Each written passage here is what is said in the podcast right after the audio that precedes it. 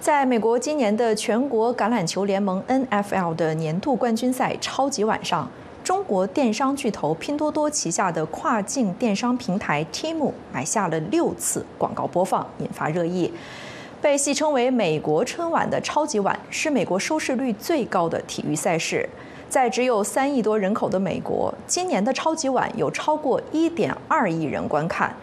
顶级收视率也让超级晚上的广告位异常昂贵，今年每三十秒广告就要花费七百万美元。那么，Tim 为何要如此豪掷千金进行广告轰炸？这背后是中国跨境电商的雄心，还是焦虑？我们来请教两位嘉宾。我们今天邀请到的两位嘉宾分别是澳大利亚蒙纳士大学商学院副教授史鹤林博士。以及加州发展服务部研究首席、加州大学戴维斯分校经济系客座教授廖启宏博士，再次欢迎二位。呃，首先我想澄清一下啊，对于这个 app 到底怎么读，其实我心里也没数。因为这个公司啊，之前在上一次的超级碗的广告当中，管自己叫 Tim，那这似乎也变成了一个官方的广为流传的叫法。但是在今年的超级碗的广告当中，他们管自己叫 Tim，所以马上这个这个公司到底怎么读啊，就变成了一个热搜的词条。不知道这是不是有意的营销的手段，但是至少是给包括我在内的很多人啊，感带来了很多的困惑。所以我们今天节目。当中可能一会儿读 Tim，一会儿读 Time 的，也请大家见谅。但无论如何，它就是在二零二二年九月啊上线的一款电子购物平台，母公司是中国的电商巨头拼多多。那么在二零二三年的时候呢，Tim 已经成为了美国下载次数最多的 iPhone 应用。截止到二零二三年十二月，它的独立访客量已经达到了四点六七亿，仅次于亚马逊，成为了美国第二大受欢迎的电商应用。廖博士，能不能先来给我们介绍一下 Tim 的商业模式啊？它曾经的走红得益于什么呢？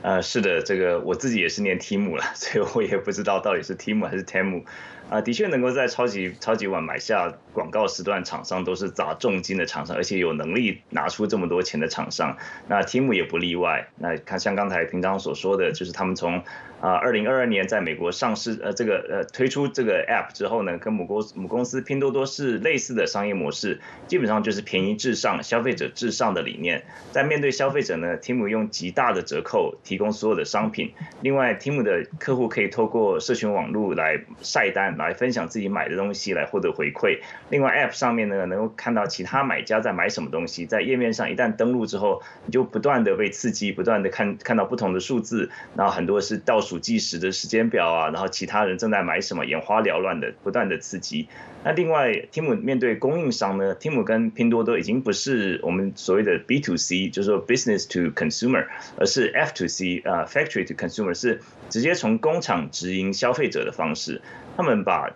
贸易商从这个供应链中移走啊，挟着大量客户的优势，直接跟工厂谈价钱，那把工厂的利润压缩到微乎其微，甚至有些是甚至在亏本在卖。那这些厂商呢，看准的是薄利多销，所以很多厂商咬着牙也是跟拼多多签约，或是跟 Tim 签约，然后来能够走向中国，甚至走向走走到美国。那我们认为，呃，Tim 他们的走红其实没有什么窍门卖点，就是它的价格优势，还有就是退货退款程序很容易。在过去两三年受过通膨这个经历通膨的这些美国消费者，可以说是一个一大福音。比如说一副眼镜框在美国要卖十九块美金，但是在 Tim 只要两块九九，还可以买到三副。那对于很多消费者来说，这种低价选择有很大的吸引力。虽然价格便宜，但是很多消费者也抱怨 Tim 它本身的品质堪忧。那美国商业改善局啊，Better 啊，Better Business Bureau BBB 给予 Tim C Plus 就是 C 加的这个等级，就是呃，就是不是很好，不是特别好的。然后过去有十二个月已经结案两千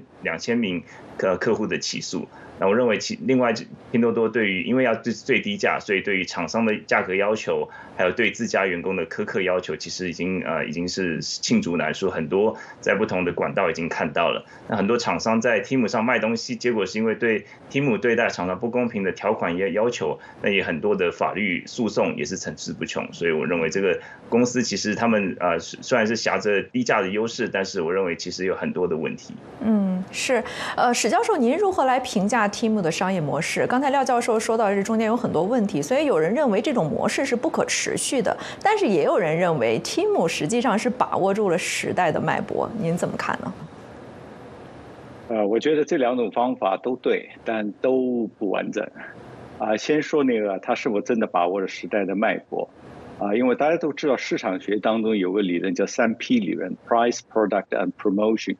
啊，刚刚廖刚刚廖教授已经把题目的整个策略的话非常详细的描述了，所以大家可以看到，它实际上是第一个 P 跟第三个 P，就 Price 跟 Promotion 方面是做的非常成功的。啊，所以拼多多在中国的成功呢，主要靠的就是低价的策略啊，啊，然后在美国的话是低价再加上这个营销，你刚刚提到在超级碗当中投放那个广告啊，诸如此类的事儿，这都是那个 price 跟 promotion 比较成功的一个案例啊。但是要说呃把握这个时代的脉搏，能不能长期的长远来看呢？有它是不是是一种可持可持续的策略呢？我个人觉得是不可持续的。那么这里面有几个原因啊，我学过市场学的人都知道，低价确实在短期内的话能够吸引消费者，但从长远来讲是不可持续的。主要原因是第一，低价的话会损害品牌的形象啊啊，因为低价策略往往是消费者认为这个产品或者服务它的质量呃低劣，那么这。从 T Timo 买的那个产品的话，它的产品的呃质量确实是比较低劣啊，不仅仅在美国如此，那么在澳大利亚也是同样的情况。我个人也在 Timo 上曾经买过东西，拿来东西以后的话，都是低于我期望的这个这个这个质量水平。那么在澳大利亚的话，每个州的话都有 Consumer Affairs，就是有关于消费者保护消费者利益的这样一个政府机构。啊，你如果进入那个 Consumer Affairs Victoria，就我维多利亚州的话，你会发现里面有大量的 complaint，有大量的的的抱怨啊，就 Timo 的产品不符合他所描述的诸如此类的事儿。所以呢，这个用用低价可以吸引人一时，但是呢，不能吸引人一辈子啊，因为这样的话会损害这些产品在消费者心目当中的形象。第二个就是呃低价策略的话。它它还有个问题，就是说，因为维为了维持低价呢，呃，企业必须降低成本，甚至有时候必须是以亏本的方式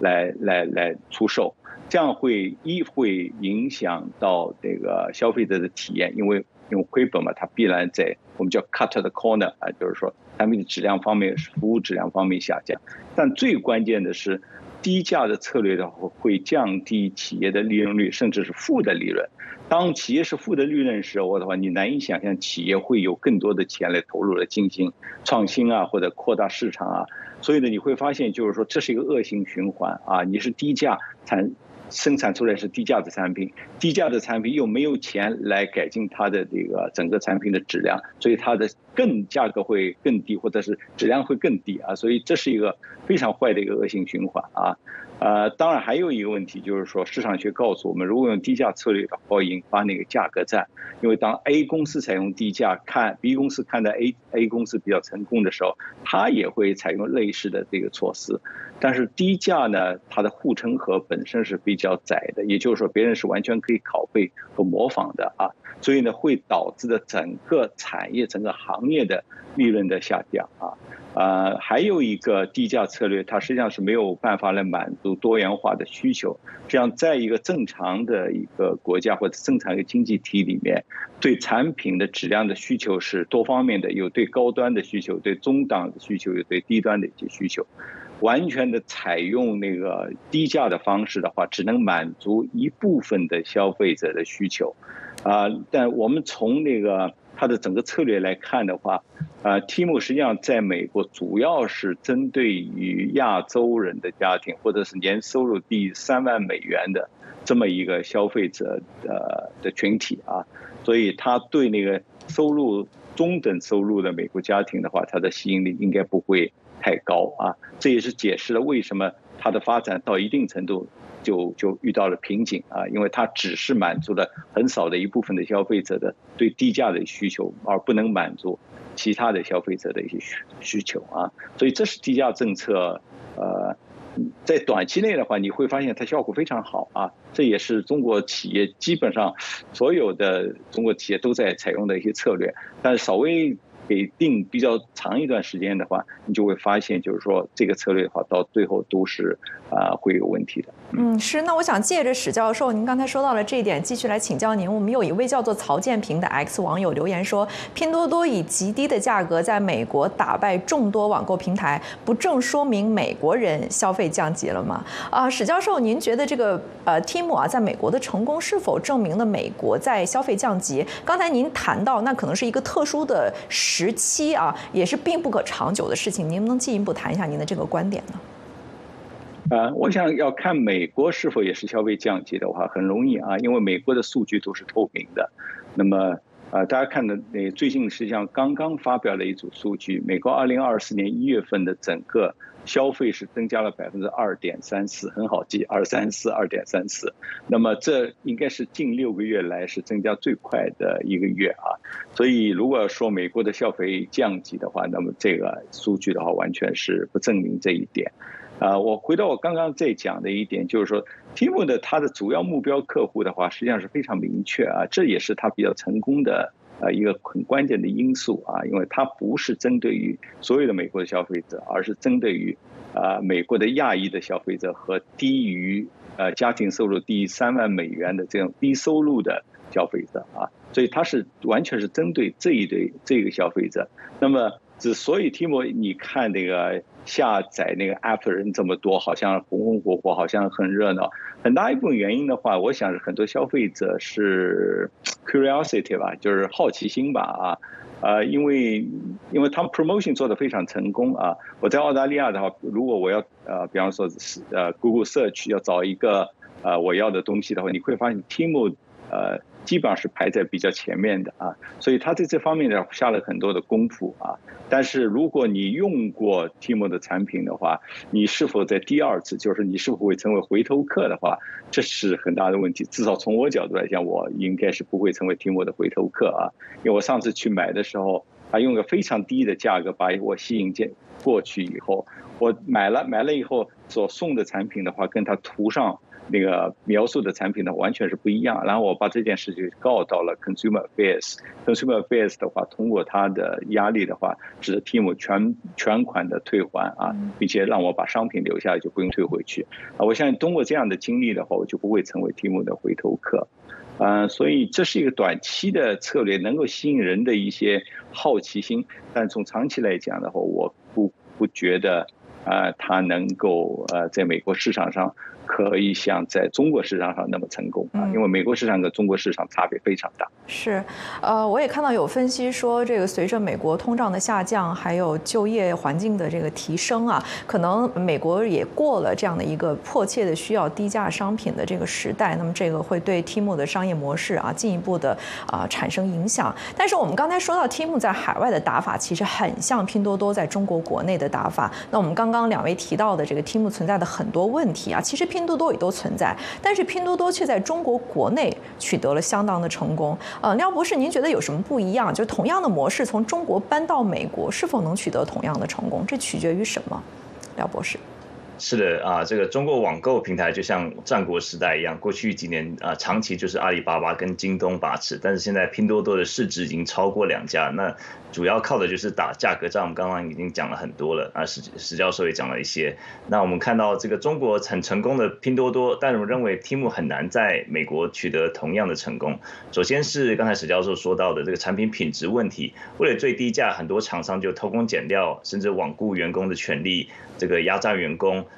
或是用啊有害的这个便宜原料去制造产品。那这些在美国都是有法规管制的，一旦有发现违反美国法令的产品，那就会有相对应。的法律制裁。另外，我们刚刚才石教授讲也有讲到，他很难再突破他的消费群，他们很难再破圈，要，就是可能就是啊，亚裔的族群，然后收费啊，消费收呃收入比较低的族群，他们可能对价格比较敏感。那另外，我们看到厂商产品有很多侵权的法律问题，那在比如说一个 Tim 卖的鞋子、包包或是商品，就是没有正品保证，进入美国之后就要受到美国法律的管制，这一定会有问题。那另外，我认为 Timu 最大的一个成本就是二十三天的运输时间，在他们网站上，如果在美国的这个 Timu 网站，你进入之后，他会告诉你说你的这个订的商品二十三天之后才会到达。那电商很多时候就是靠的是消费者的这种冲动消费。那美国消费者最缺乏的呢，就是等，就是呃耐心，就是他们不喜欢等。所以如果说一个消费者看到买完之后要等三个三个多礼拜才会收到，这和如果这比起比起像亚马逊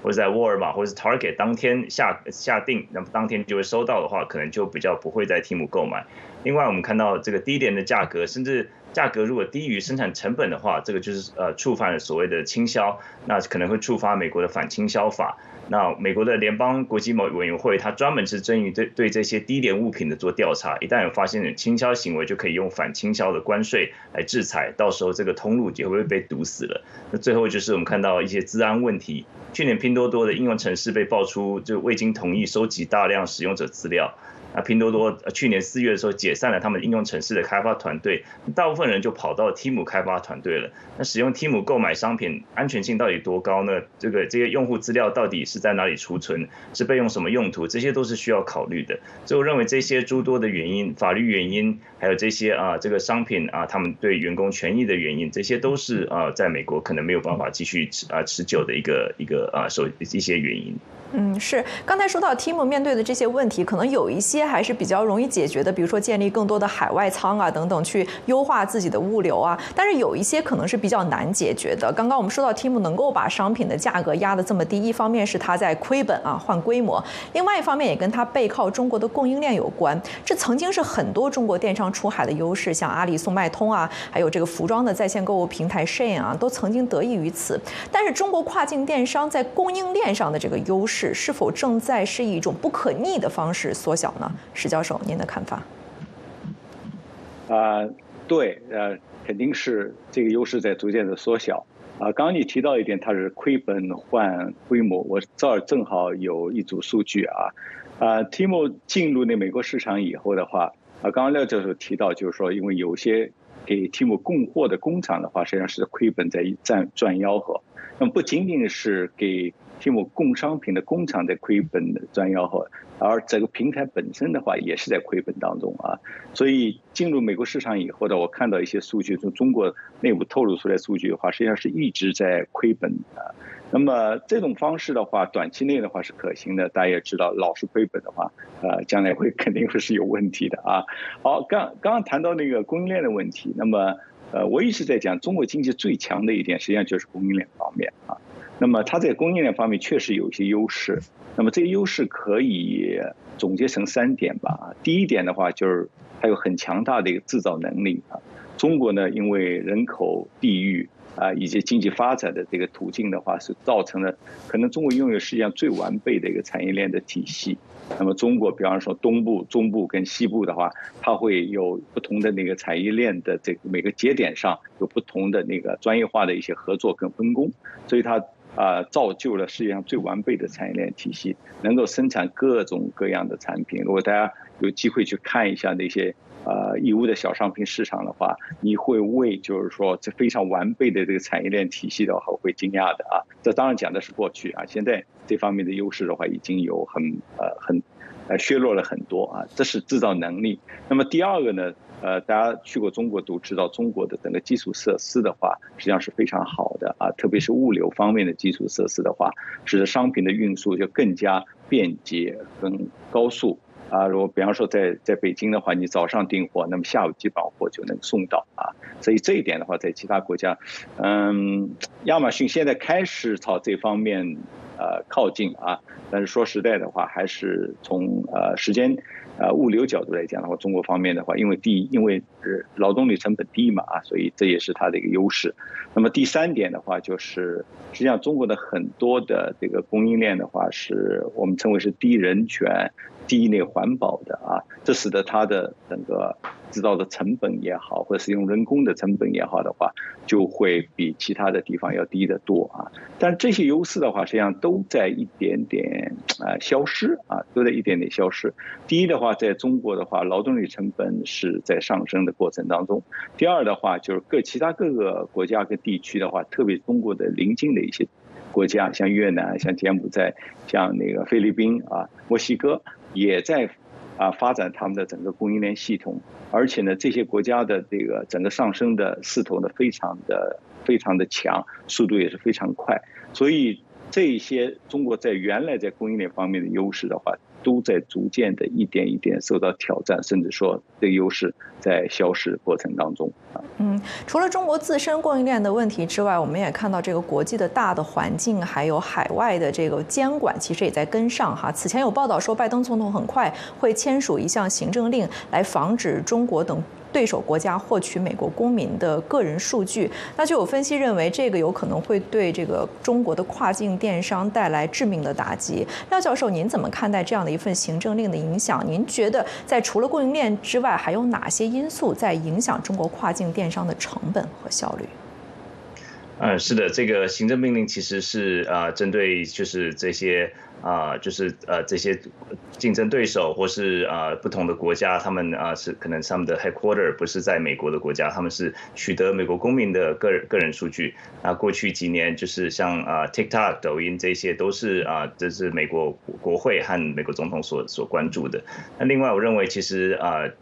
听拼多多或是 Tim 他们的商业模式就是用一种比较呃杀鸡取卵的方式，无条件的压低厂商出价成本。那这样子成成本压到这个厂厂商赔钱卖赔本卖，那厂商也是很难赚钱。有些时候厂商就有有线下跟线上两条生产线，线上的就是主打便宜。主打呃这个啊，就是用品价格优势，但是品质可能会比较低。那线下呢稍微贵一点，品质稍微好一点，希望能够平衡一些线上的损失。但是这是一个很奇怪的一个，也是一个很畸形的一个啊经营的观念跟跟模式。那虽然这样子，但是对这些厂商而言呢，拼多多跟 Tim 也也是一个像是逃不出的一个牢笼一样。如果不在这些平台上卖卖商品，在国内中国国内可能就是没有太多的机会。但是在上面上面卖又要受到这个平台的宰制，就是一个很。无奈一个情况。那我们刚才有讲到，题目很大的一个成本就是二十三天的运输时间，那这也是很大的劣势。另外，拼多多对于厂商来讲有很多不合理的要求，那比如说像是要求厂商负担额外的成本，那对于消费者有过度的宽松，比如说像是宽呃